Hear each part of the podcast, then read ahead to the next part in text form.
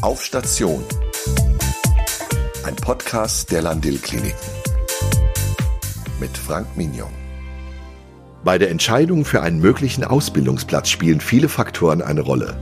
In der Ausbildung zur Pflegefachkraft bieten die Land-Dill-Kliniken all das, was für einen erfolgreichen Start ins Berufsleben nötig ist und sogar noch ein wenig mehr. Gemeinsam mit Deborah Heb, die als Pädagogin für Pflege- und Gesundheitsberufe am hauseigenen Bildungszentrum für Gesundheitsfachberufe tätig ist, spreche ich heute mit Patricia Isabel Briers, die derzeit in den Landil-Kliniken ihre Ausbildung absolviert. Ja, Frau Briers, so wie ich eben vernommen habe, kommen Sie heute direkt von der Arbeit, vom Einsatz. Ist das richtig? Ja, das ist richtig. Und was haben Sie heute gemacht? Ja, ich bin im Moment im Einsatz auf der Unfallchirurgie in Dillenburg und äh, dort hatte ich heute einen Tag mit Praxisanleitung. Das heißt, man läuft den ganzen Tag oder die meiste Zeit mit der Praxisanleitung zusammen und wird da halt in verschiedene Dinge eingearbeitet. Mhm. Jetzt müssen Sie mal erklären, äh, diese Schule, äh, der wir jetzt sind, hier diese Bildungseinrichtung, ähm, was wird hier ausgebildet? Ähm, wir bilden die generalistische Pflegeausbildung aus. Das ist, sage ich mal, so der Kern des Bildungszentrums oder der Schule. Aber wir haben auch die Ausbildung zur operationstechnischen Assistentin oder dem operationstechnischen Assistenten. Und wir haben auch noch verschiedene Weiterbildungen und Fortbildungsangebote. Mhm. Wie haben Sie die Ausbildung empfunden jetzt? Oder wie wir, Sie sind ja noch mittendrin, aber wie ist das für Sie? Also zum einen, die Zeit rennt natürlich sehr schnell und ähm, ja, ich äh, habe einfach eine tolle Tätigkeit gefunden, wo ein Wechsel von Praxis und aber auch Theoriephasen ähm, stattfindet, sodass die ganze Ausbildung sehr abwechslungsreich ist. Ähm, wenn Sie da morgens hinkommen, wie läuft da so ein Tag ab in der Ausbildung?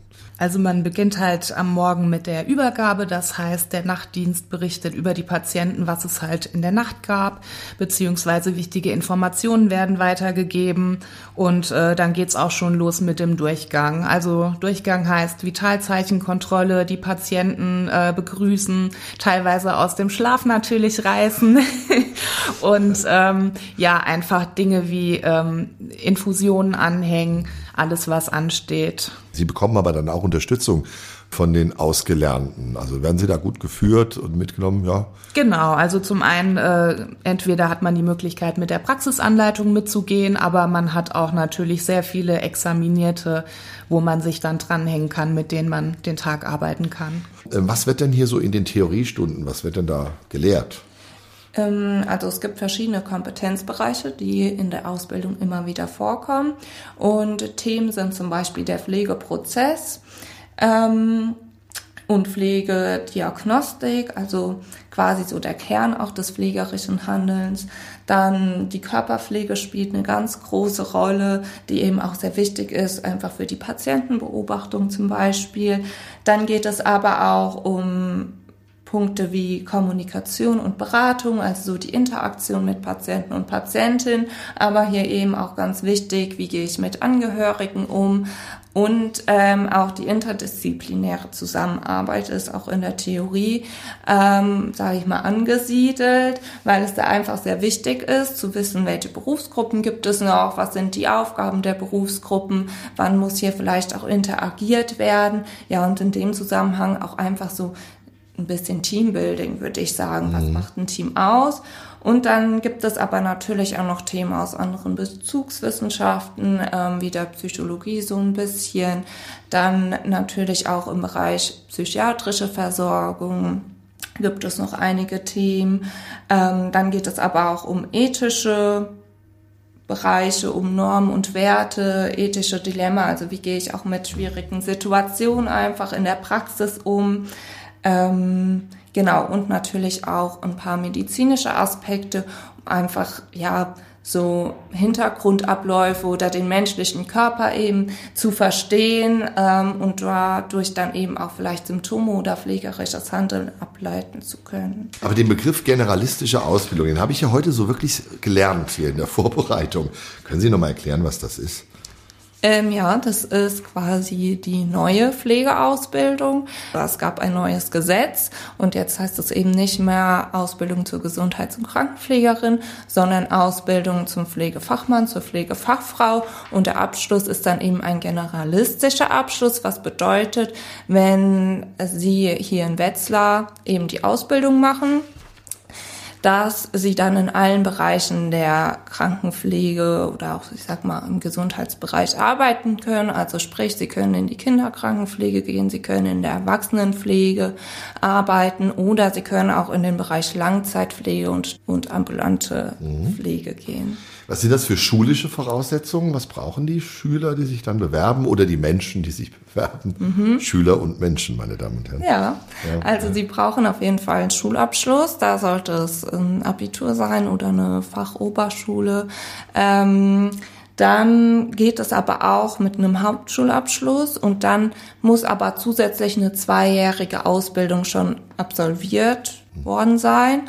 Oder es geht eben auch mit einem Hauptschulabschluss und dann braucht es aber mindestens noch eine einjährige Ausbildung schon in der Pflege. Das sind zum Beispiel die Krankenpflegehelfer oder auch die Altenpflegehelfer. Das wären so die schulischen Voraussetzungen, die mitgebracht werden müssen. Mhm. Darf ich fragen, was haben Sie für einen Schulabschluss damals gemacht? Ich habe Hauptschulabschluss gemacht. Hauptschulabschluss. Genau. Mhm. Okay, und da war jetzt dann praktisch die Tatsache, dass Sie auch schon eine Ausbildung mhm. hatten, die hat sich dann positiv ausgewirkt, dann auf diese Zeit hier, die Sie dann machen konnten. Ne? Haben Sie denn jetzt schon so ein Gefühl, in welche Richtung das bei Ihnen jetzt gehen könnte? Also was Ihnen am meisten Spaß macht oder gehört Sie? Sie nicken schon, ja, okay. Ja, ja das habe ich tatsächlich seit meinem äh, Einsatz hier auf der Unfallchirurgie, auf der ich momentan bin. Das ist äh, so das, was mich sehr ja. interessiert. Was ist das Besondere an der Unfallchirurgie? Also für mich ist das Besondere, die Patienten kommen natürlich zum Beispiel, weil sie einen Sturz hatten und haben jetzt eine Schenkelhalsfraktur, aber diese wird dann halt behandelt, sprich ähm, operiert. Und man kann halt sagen, dass dort eigentlich alle Patienten nach einiger Zeit wieder äh, sage ich mal, gesund rausgehen oder ja. wiederhergestellt oder dann halt eine Anschlussheilbehandlung ähm, dorthin gehen. Und das ist für mich das Schöne einfach. Ja. Frau Briers zum Beispiel gefällt es jetzt gut, dass sie einen relativ hohen Durchlauf hat, also dass sie sich sehr schnell auf was Neues einstellen muss. Ich kann mir jetzt vorstellen, dass es vielleicht auch Menschen gibt, die die Ausbildung machen, die vielleicht es mögen, dass sie sehr lange Zeit vielleicht mit einem Patienten verbringen. Äh, haben Sie diese Erfahrung auch gemacht, dass es so Unterschiede in den Interessenslagen bei den Schülern gibt oder den Schülerinnen? Ich kann mir eben auch vorstellen, dass in der Langzeitpflege sich der eine oder die andere wohlfühlt, weil da der Beziehungsaufbau ja einfach nochmal intensiver ist. Man kennt die Bewohner und Bewohnerinnen über einen viel längeren Zeitraum. Ähm, man baut eine, denke ich, viel innigere Beziehung auf ich kann mir das sehr gut vorstellen. Das finde ich ist auch so das Schöne an der generalistischen Ausbildung, dass man sich eben noch nicht festlegen muss, sondern ja. dass man wirklich in der Ausbildung schauen kann, was passt jetzt zu einem, was gefällt einem und wirklich überall mal reinschauen kann. Mhm. Was muss man jetzt tun, wenn man sich bewerben will? Also, und aber es geht ja jetzt auch online, oder? Ähm, ja, also eine Bewerbung muss, muss man trotzdem genau. noch schreiben. aber die muss nicht mehr ausgedruckt werden, zwangsweise, ne? oder? Ähm, nein, muss sie nicht. Sie kann auch als PDF-Dokument ähm, hier an den Schulleiter des Bildungszentrums oder eben der Krankenpflegeschule geschickt werden. Wer das aber nicht kann oder möchte mhm. oder wie auch immer, kann das auch immer noch per Post machen. Also es gibt beide Möglichkeiten. Es entweder ausgedruckt zu verschicken oder auch digital als E-Mail zu versenden. Man sollte mindestens 16 Jahre alt sein, habe ich mhm. gehört. Ne? Aber jetzt ist ja nach der Ausbildung nicht zwangsweise Schluss. Man möchte sich irgendwann weiterbilden. Was kann man denn zum Beispiel so machen? Ähm, also ich würde sagen, dass an der Pflege was sehr Schönes, weil die Ausbildung quasi wie so, ein, so eine Basis ist und man dann ganz viele Möglichkeiten hat, sich weiterzubilden, von Wundexperte über Hospizdienste und Palliativpflege hin bis zu Intensiv- und Anästhesie. Und jetzt hier in Wetzlar haben wir die Intensiv- und Anästhesie Fachweiterbildung. Dann haben wir noch die Weiterbildung zur Praxisanleitung und wir haben noch eine Vertiefung, das heißt Notfallpflege. Mhm. Das dann nochmal für den Bereich in der Ambulanz. Man hat eigentlich eine Übernahmegarantie. Also wenn man hier eine Ausbildung macht, hat man eigentlich einen Arbeitsplatz, oder? Ist ja. so, ne? So.